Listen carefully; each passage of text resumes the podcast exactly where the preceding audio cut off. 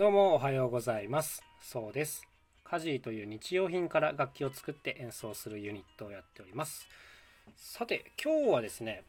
再現性のなさというちょっとお勉強系のテーマでお話をしてみようかなと思います。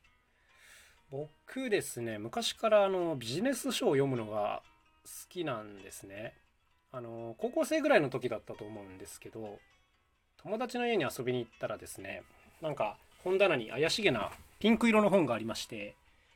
これがですねあの神田正則さんっていうまああのすごく有名なマーケッターさんの本なんですけどあなたの会社が90日で儲かるっていう背拍子に 大きく書いてあってあとショッキングピンクのあのめちゃくちゃ怪しい本なんです。でなんかでもその時こう目に留まってですねあの友達の家でちょっと読ませてもらってなんかすごい面白そうだなと思って借りたりして家で読み込んだんですけどもこれがあのめちゃくちゃ面白かったんですね。あの初めてビジネス書を読んだ時瞬間だったんですけどもあのすごくいい本に当たりまして、まあ、それがきっかけで大好きになったんです。あのちょっと余談ですがこの神田正則さん大変おすすめなのであのまだ読んだことないという方は是非買って読んだ方が良いと思います。はい、でまあこんな本に出会ってうんなんかすごくこう本音で書いてくれてるねあのいい本でしかも内容もですねとても役に立つんです。あのもともと経営コンサルタントをされている方なんですけども、まあ、いろんな会社へのそのアドバイスの経験とかをもとにすごくこう再現性の高いいいやり方を提案してくれてるんですね。だから僕もですねいつかこれ仕事をやるようになったらこの方法絶対やってみようと思いましたしなんか考え方がこう根底からひっくり返されるようないい意味でねあのすごくそんな何て言うんですかねあの意識を改革してくれた本なんですけどもあのそれからいろんなビジネス書を読むようになりましてあのまあたくさん読んだんですけど明らかにやっぱり当たり外れはあるんですね。であのビジネス書に結構多いのがあの例えばこう仕事がうまくいった人の本とかで自分はあのこういうやり方をしてきてでここが大きなポイントだったと思うみたいなそんな風な本がまあすごく多いんですね。で、まあ、それとは対照的にこう広く応用できるような再現性の高い方法を紹介してくれる本もあったりしてでですね僕最初はですね後者の本が好きだったんですねまさにその神田さんの本みたいな。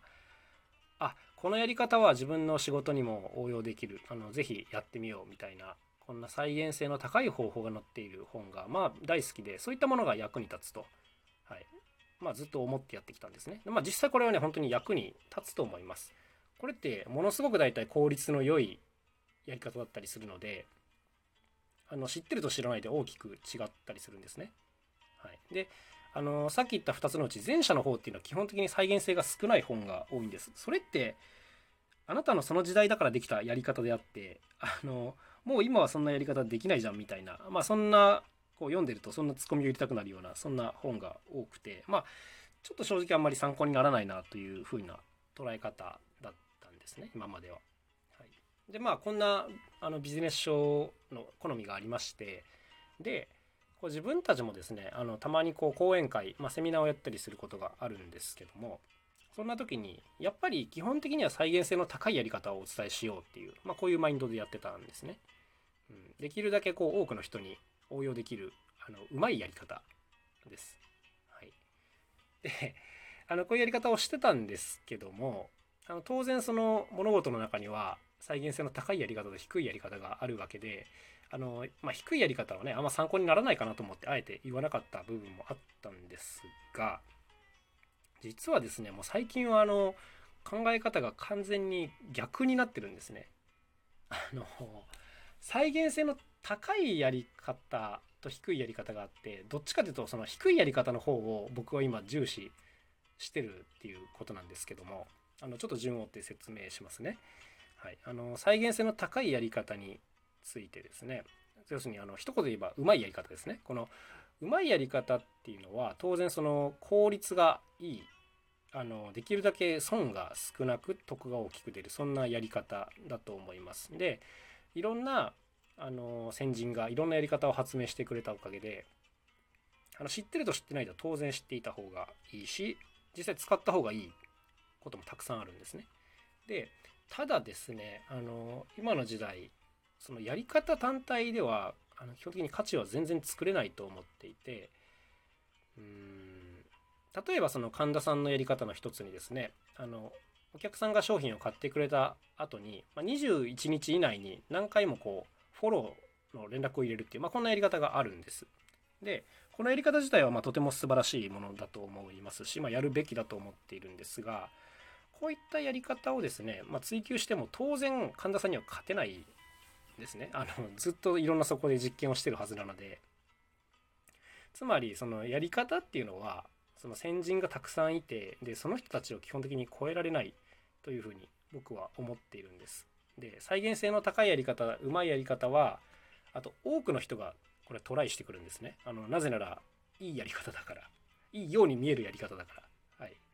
無駄がないよねとか、これって効率いいよねみたいなことであの当然多くの人がやるやり方なんですが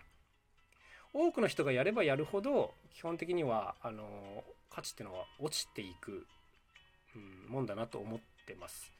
あの世の中が良くなっていくっていう考え方もあるんですが基本的に差別化がしづらくなって、うん、物やサービスとしての価値は落ちていくっていう、まあ、そんな風になっていくと思っているのでいいやり方であればあるほど広まっていくというこういうまジレンマがあるっていうとこですよね。で、まあ、結局あの何が言いたいかというとですね再現性の低いもの、えー、他の人がやらないこと他の人がやっても意味がないこと、うん、今の時代しかできないこと結局こういう部分がめちゃくちゃ大事だなと僕はね今思ってるんです。はい、あのというのはなんか例えば1個こんなやり方どうかなって思いついてこう調べたんだけどあんまりやってる人がいない。でこれって普通に考えると誰かがやっているけどうまくいかなかった可能性が高いっていう方法なんです。はい、自分が全く新しいことを思いつく可能性っていうのはすごく小さいので誰かが多分思いついて試してるんだろうけど、まあ、うまくいかなかったんだろうなみたいな、まあ、そんなやり方のはずなんです。でだからそれに関するノウハウっていうのは基本的にどこにも載っていないしむしろあのやらない方がいいっていうふうにアドバイスされることすらあのあると思うんですがですが基本的にはあのこういったものほどトライする価値があるかなというふうに思っております。うんなんかねその失敗する要因もいろいろあるとは思うんですけどもあの時代が変われば新たにやる意味が出てくるっていう、まあ、そんなこともたくさんあるので10年前にトライしてできなかったことが今では何て言うんですかね簡単に大きな価値を出せるようになっているかもしれないのでうーんなんか今日ってすごく抽象的な話をしてるんであのポカーンとされてるかもしれないんですけども個人的にはやっぱりその他の人にとってあまり意味がないチャレンジ、うん、これこそ本当の意味があるなというふうに思っております。しかもそれでうまくいったらあの自分はその道を追求できるので、はい、あの他の人にとって再現性が高いか低いかは正直どうでもいいんですね。あの自分にとってま大事かどうかっていう、まあ、そんな観点で物事のやり方を判断するようにしたいなという、まあ、そんな話でございました。こう何て言うんですかね。前回話したその藤原さんのやり方がまさにそうだなと思うんですけどあの他の人にとって効率のいいやり方は逆に効率が悪かったりうんちょっと伝わりづらいですね。あの僕らみたいなその何て言うんですかね独自の価値を作っていくような人間にとっては逆にこう遠回りになる可能性があるなという、まあ、そんな話でございました。なんかこう泥臭くて失敗ばっかでも自分のやり方をいろいろ試す方が個人的にはあの面白いなと思ってるっていう、まあ、そんな話です。あの効率はね明らかに悪いと思うんですけどもはいあのそんなことをちょっとふと今朝感じたのでバーッと話してみました。ちょっとあんまりごめんなさい整理がついてないのでなんかふわっとした話になってしまったんですがまああんまり何て言うんですか効率のいいやり方を探し求めすぎないっていうそんな